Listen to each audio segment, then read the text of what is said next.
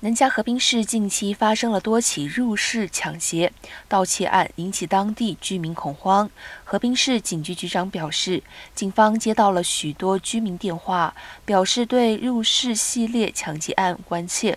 河滨市警局表示，为侦破系列入室抢劫案，现在警局抽调几乎所有的警探来调查案件，希望尽快拘捕嫌犯。警局局长 Larry Gonzalez 表示。